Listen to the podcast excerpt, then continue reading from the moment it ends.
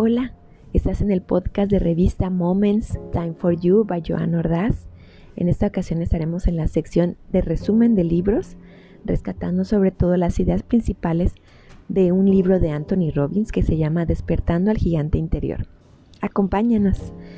Anthony Robbins es un orador motivacional, escritor, actor, manager, coach de vida y empresario cuyo mensaje ahora sí que se basa sobre todo en la programación neurolingüística para el desarrollo personal.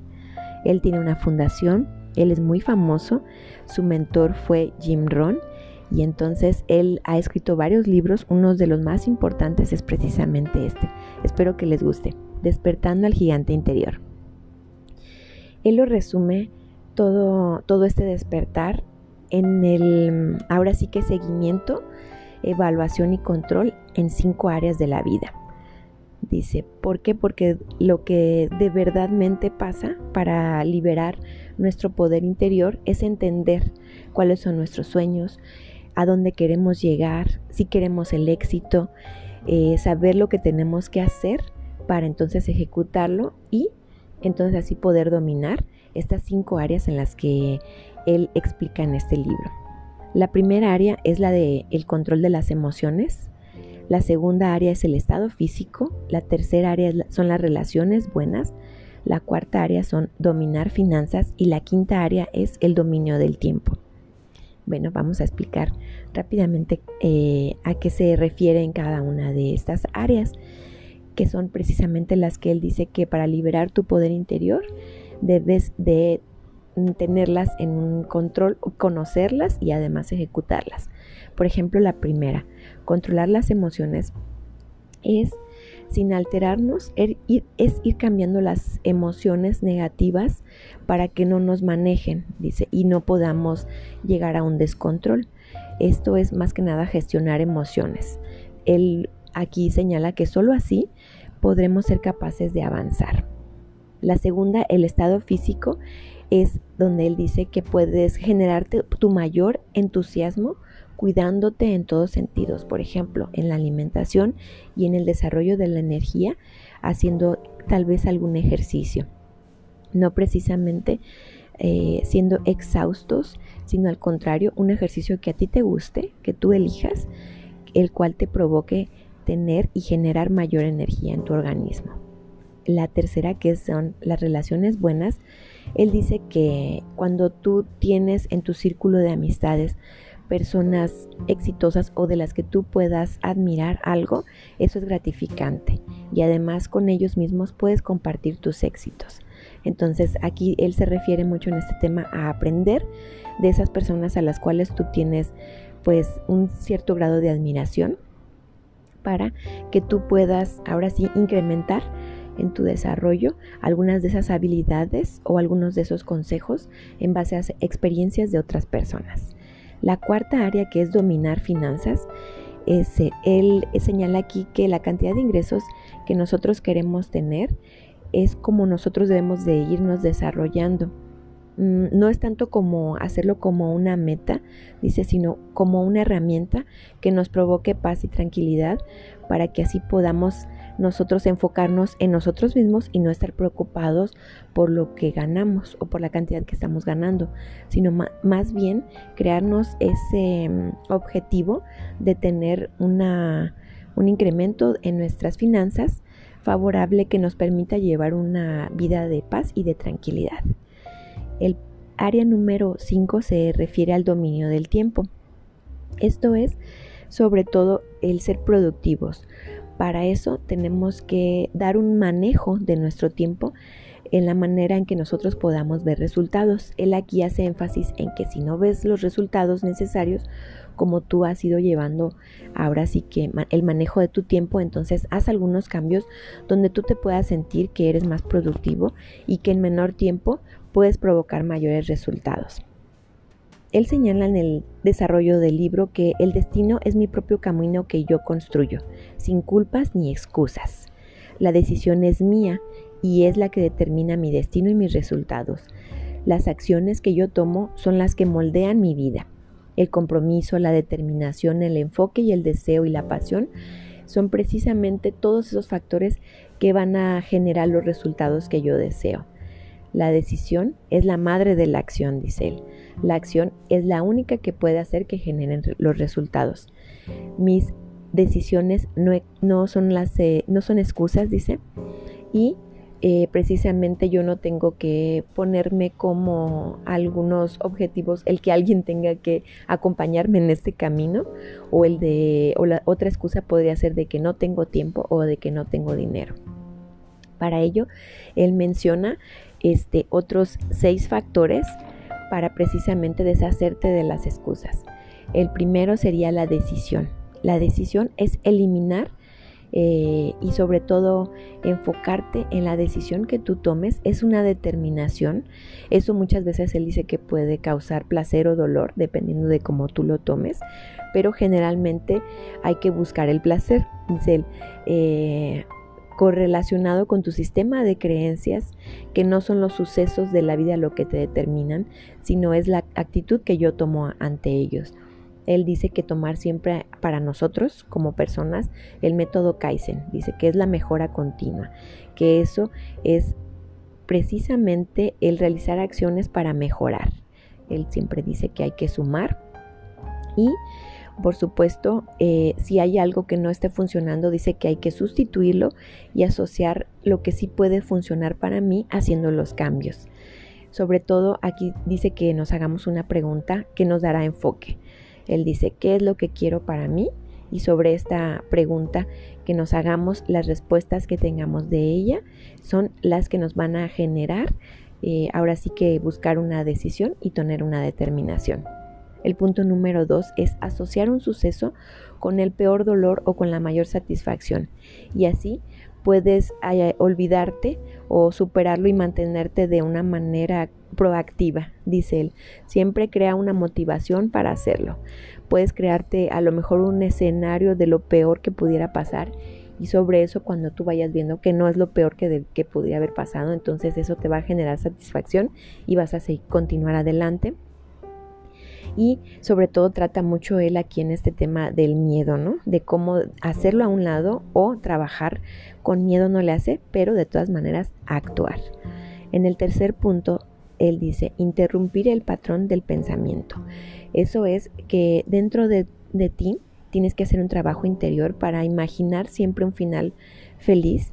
Hasta él menciona que ese exagerado, cámbiate el chip para que entonces eso te dé pues una motivación interna, el cual tú digas, ¿por qué no? A lo mejor sí puedo lograrlo, ¿no? O sea, puedo ser capaces, capaz de hacer esto. Entonces eso también eh, a él se refiere con este punto.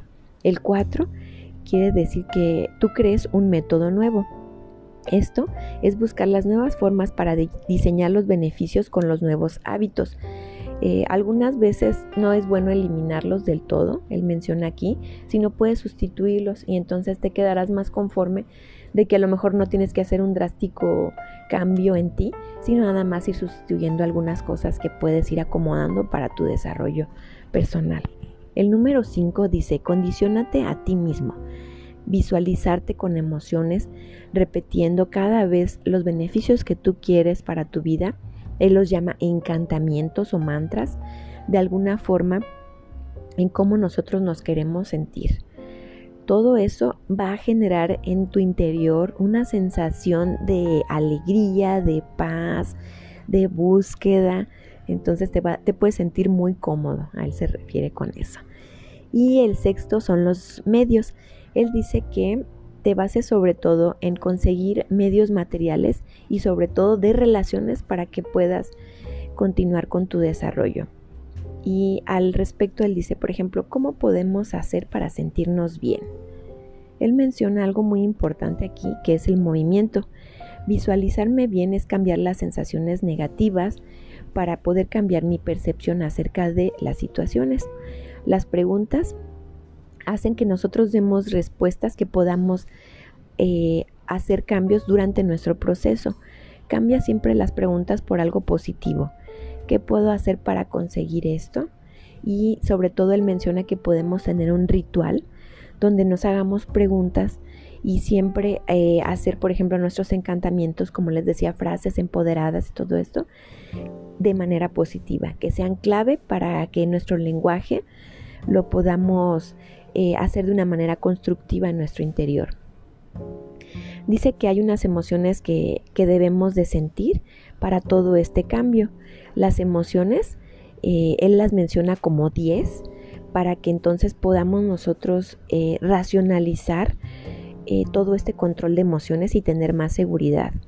Cuida sobre todo las palabras internas. Dice no uses nada negativo, todo en positivo y así esto te dará un mayor grado de autoconfianza. Las 10 emociones entonces que él dice que se deben de sentir acerca de cuando tomas una determinación de algo, un objetivo que tú quieres lograr, son la primera es el amor, la segunda el aprecio, tercera curiosidad, la cuarta la extinción y pasión, excitación y pasión, la 5 es la determinación, la 6 es la flexibilidad, la 7 es la autoconfianza, la 8 es la alegría, la 9 la vitalidad y la 10 es contribución. Él menciona aquí que, por ejemplo, todas estas 10 emociones que él nos, nos explica aquí, pues sobre todo van a generarte a ti desarrollar ese poder interior.